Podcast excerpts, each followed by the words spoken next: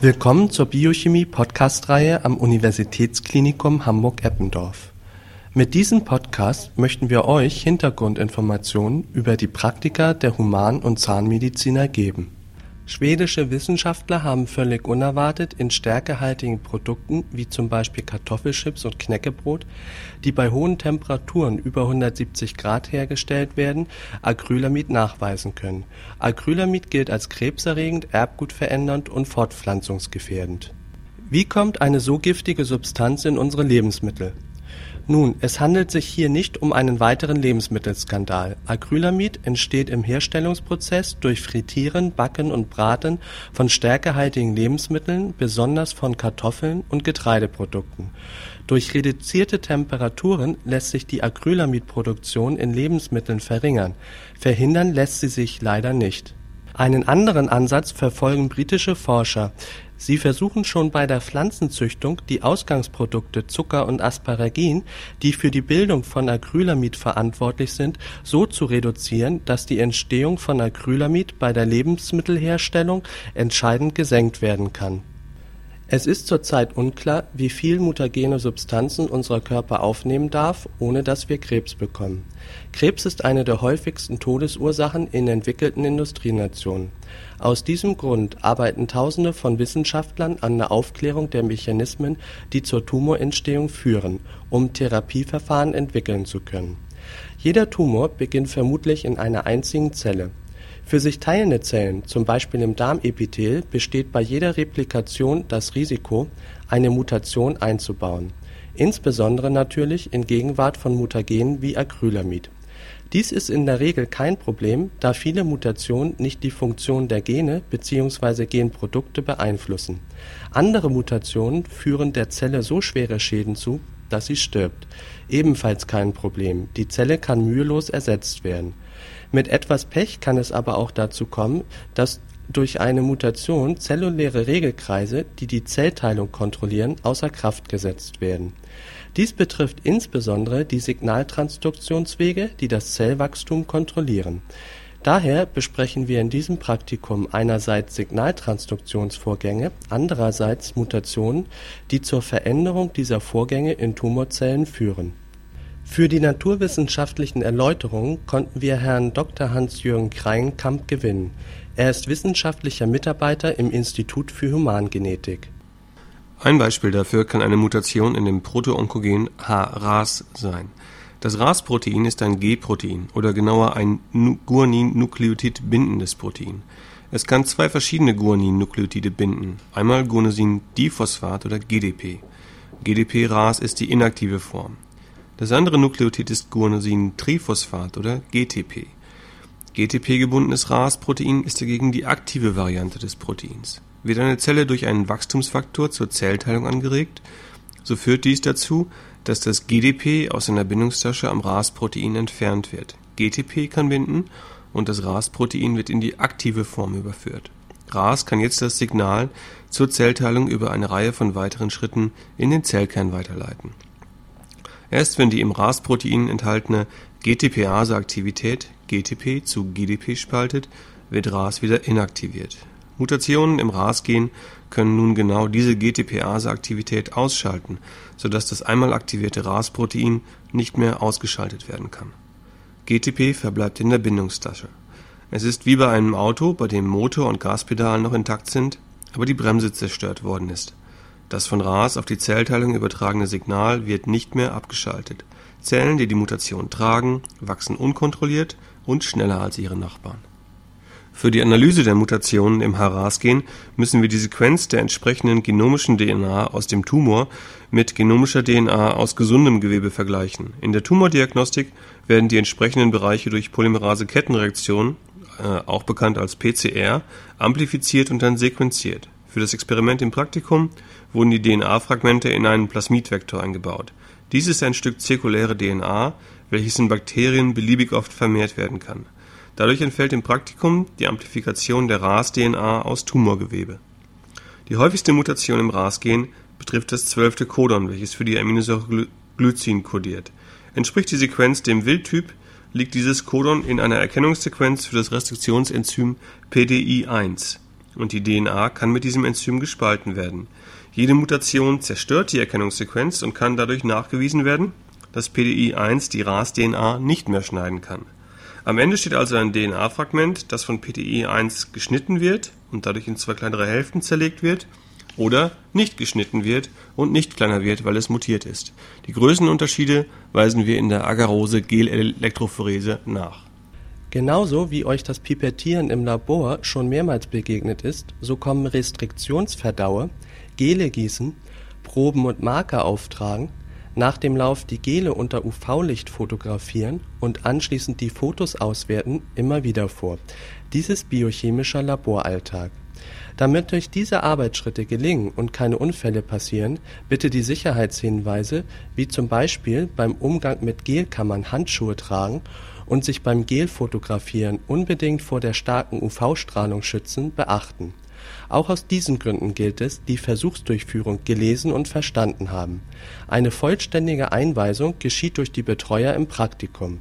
Viel Spaß im Labor im ersten Teil des Versuches werden wir die Plasmide mit Restriktionsenzymen zerschneiden.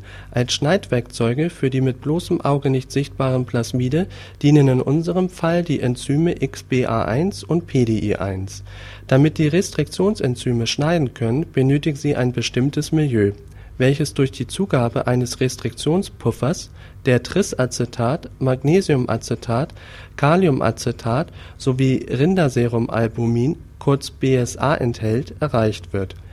Dadurch wird der optimale pH-Wert für die Enzyme sowie die optimalen Salzbedingungen eingestellt.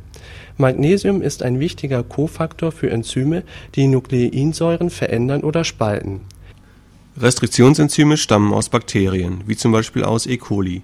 Sie schützen die Bakterien vor Fremd-DNA, die aus Viren, sogenannten Bakteriophagen, stammen kann, indem sie diese Fremd-DNA an bestimmten Erkennungssequenzen einfach zerschneidet. Die eigene DNA der Bakterien wird von den Enzymen nicht erkannt, da die Basen der Erkennungssequenzen chemisch modifiziert werden. Ohne diese Enzyme wäre die heutige Molekularbiologie kaum vorstellbar ein weiterer wichtiger Schritt für die Entwicklung dieser Forschungsrichtung war die Entdeckung der Plasmide. Dies sind, wie schon gesagt, ringförmige DNA-Moleküle, die in Bakterien vervielfältigt werden können. Sie sind für Laborzwecke verändert, indem Restriktionsschnittstellen eingefügt wurden, über die, wie in unserem Fall, zusätzliche DNA-Fragmente eingebaut werden können. Die Handhabung der Geräte sowie spezielle Sicherheitshinweise erläutert Dieter Münch-Harrach er ist Mitarbeiter im Institut für Biochemie und Molekularbiologie II. Das Pipettieren ist in wie fast jedem Praktikum, so auch in diesem, ein nicht zu unterschätzender Schlüssel zum Erfolg. Dabei sollen hier zwei Arbeitsschritte besonders erwähnt werden. Das erste ist das Pipettieren sehr geringer Flüssigkeitsmengen und das zweite ist das Beladen der Geltaschen, das in einem späteren Abschnitt dann beschrieben wird. Da die Flüssigkeitsmengen beim Verdauansatz sehr gering sind, ist es ratsam, das Reaktionsgefäß aus dem Eisbad herauszunehmen, um den Pipettiervorgang in Augenhöhe zu beobachten.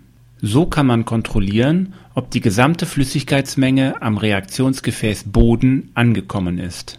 Um eine Kontamination der Vorratsgefäße zu vermeiden und die Reaktionsansätze natürlich auch nicht untereinander zu vermischen, Denken Sie bitte daran, nach jedem Pipettierschritt, nach jedem Pipettierschritt die Pipettenspitze zu wechseln.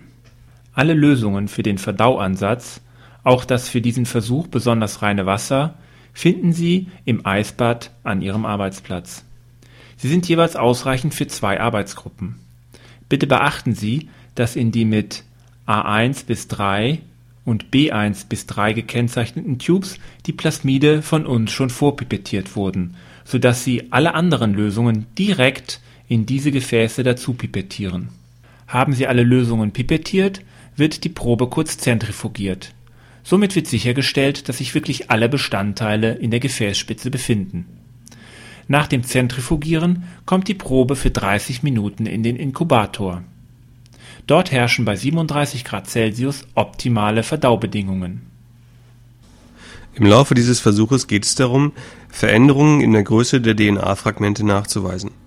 Welche Fragmente bekommen wir? Stellt euch das Plasmid einfach als ein Gummiband vor. Zerschneidet ihr es einmal mit der Schere, bleibt das Gummiband genauso groß, aber es ist kein Ring mehr, sondern es ist linearisiert.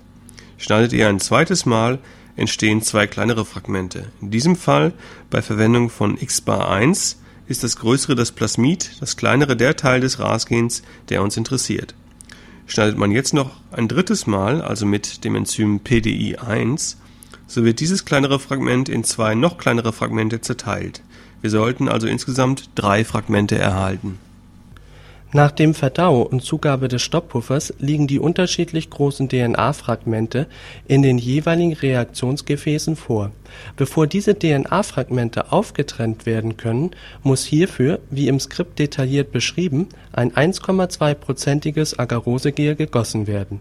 Damit die DNA-Fragmente auch sichtbar gemacht werden können, wird der noch flüssigen Agarose-TAE-Puffersuspension eine sehr geringe Menge einer Ethidiumbromidlösung hinzugegeben geben. Nach dem Aushärten des Gels wird es in die Gelkammer überführt und mit einem TAE-Puffer pH 7,4, der aus Trisacetat und EDTA besteht, überschichtet. Dies verhindert das Austrocknen des Gels. Ethidiumbromid ist sehr giftig. Bitte daher beim Umgang mit ethidiumbromidhaltigen Lösungen und kontaminierten Gegenständen unbedingt Handschuhe tragen da der sogenannte Gelschlitten nur zwei geschlossene Seiten hat, müssen Sie die offenen Seiten erst einmal mit Klebeband verschließen. Um die Proben nachher auf das Gel auftragen zu können, müssen kleine Taschen in das Gel. Diese erzeugen Sie mit Hilfe eines Plastikkamms, der in den Gelschlitten gesteckt wird, so dass an dieser Stelle die Probenkammern entstehen.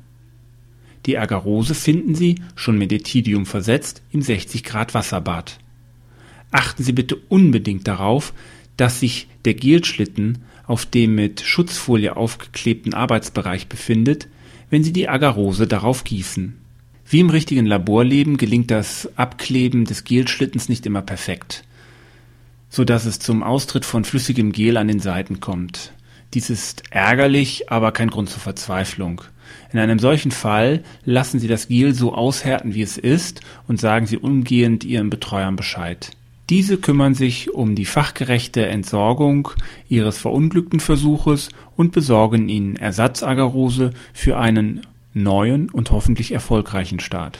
Nachdem sie den Gelschlitten mit dem ausgehärteten Gel in das Elektrophoresegerät gestellt haben, natürlich haben sie vorher die Klebestreifen entfernt, wird so viel Puffer aufgefüllt, dass das Gel mit Puffer bedeckt ist und man keine Gelüberstände mehr sehen kann Erst jetzt sollte der Kamm vorsichtig ruckelnd aus dem Gel gezogen werden jede Gruppe ist nun soweit, ihre drei Reaktionsansätze auf das Gel aufzutragen. Den Marker in einer vierten Tasche bitte nicht vergessen. Anhand dieser bekannten Bandengrößen könnt ihr anschließend auf die DNA-Größen eurer Banden im Gel schließen. Während ihr die einzelnen Taschen vorsichtig mit den Proben befüllt, unbedingt notieren, in welcher Tasche welche Probe ist. Eine Zuordnung der Probe zu einer der Taschen ist im Nachhinein nicht immer möglich und widerspricht den wissenschaftlichen Regeln der sorgfältigen Dokumentationspflicht. Wenn Sie den Gelschlitten in der Elektrophoresekammer positionieren, achten Sie bitte darauf, dass der positive Pol immer durch die roten Kabel markiert ist. Befindet sich der Schlitten korrekt in der Elektrophoresekammer, werden Sie sehen, dass sich die Geltaschen genau über einem roten Streifen befinden. Dort heben sie sich etwas besser ab als über dem weißen Untergrund der Gelkammer nun müssen Sie die Proben langsam und quantitativ in die Geltaschen überführen. Dies gelingt Ihnen am besten, wenn Sie sich mit beiden Ellbogen auf den Labortisch abstützen. Mit der einen Hand bedienen Sie wie gewohnt die Pipette. Mit der anderen Hand fassen Sie die Pipette am unteren Drittel an, also oberhalb der Pipettenspitze. So haben Sie die Möglichkeit, das Führen der Pipettenspitze in die Geltaschen besser zu kontrollieren durch ein langsames und kontrolliertes Pipettieren verhindern Sie ein Überlaufen der Probe aus der Geltasche. Ebenso wichtig ist es, dass Sie beim Überführen der Probe die Pipette nur bis zum ersten Druckpunkt betätigen. Das verhindert, dass Luftblasen mit in die Kammer gedrückt werden, was zu einem Überlaufen der Probe aus der Geltasche führen würde Jetzt müssen Sie nur noch darauf achten, beim Einstellen der gewünschten Stromstärke, dass in Volt pro Zentimeter gerechnet wird. Durch die Gelelektrophorese werden jetzt die DNA-Fragmente ihrer Größe nach im Gel aufgetrennt. Anschließend werden die Gele unter UV-Licht fotografiert. DNA enthält in jedem Basenpaar zwei negativ geladene Phosphatgruppen. Im elektrischen Feld wandern also alle DNAs zum positiven Pol. Das Gel bremst die Wanderung ab, insbesondere für große Moleküle, während die kleinen relativ ungehindert durchlaufen können. Leider können wir DNA nicht sehen. Um sie sichtbar zu machen benötigen wir das Ethylenbromid. Es lagert sich zwischen die Basen des Doppelstrangs und weist dann eine starke Fluoreszenz auf. Fluoreszenz ist eine der besten Methoden, um Biomoleküle sichtbar zu machen. Fluoreszenz bedeutet, dass man Licht hoher Energie, also geringer Wellenlänge, einstrahlt. Die fluoreszierende Substanz absorbiert das Licht, verliert einen Teil der Energie und strahlt dann ein Licht niedrigerer Energie, also höherer Wellenlänge, wieder ab. Im Falle des Ethylenbromids strahlen wir im UV-Bereich ein der an die DNA gebundene Farbstoff emittiert ein Licht im sichtbaren Bereich und damit können wir die DNA dann im Gel sehen und fotografieren. An dieser Stelle möchte ich noch einmal eindringlich auf die Sicherheitsvorschriften hinweisen.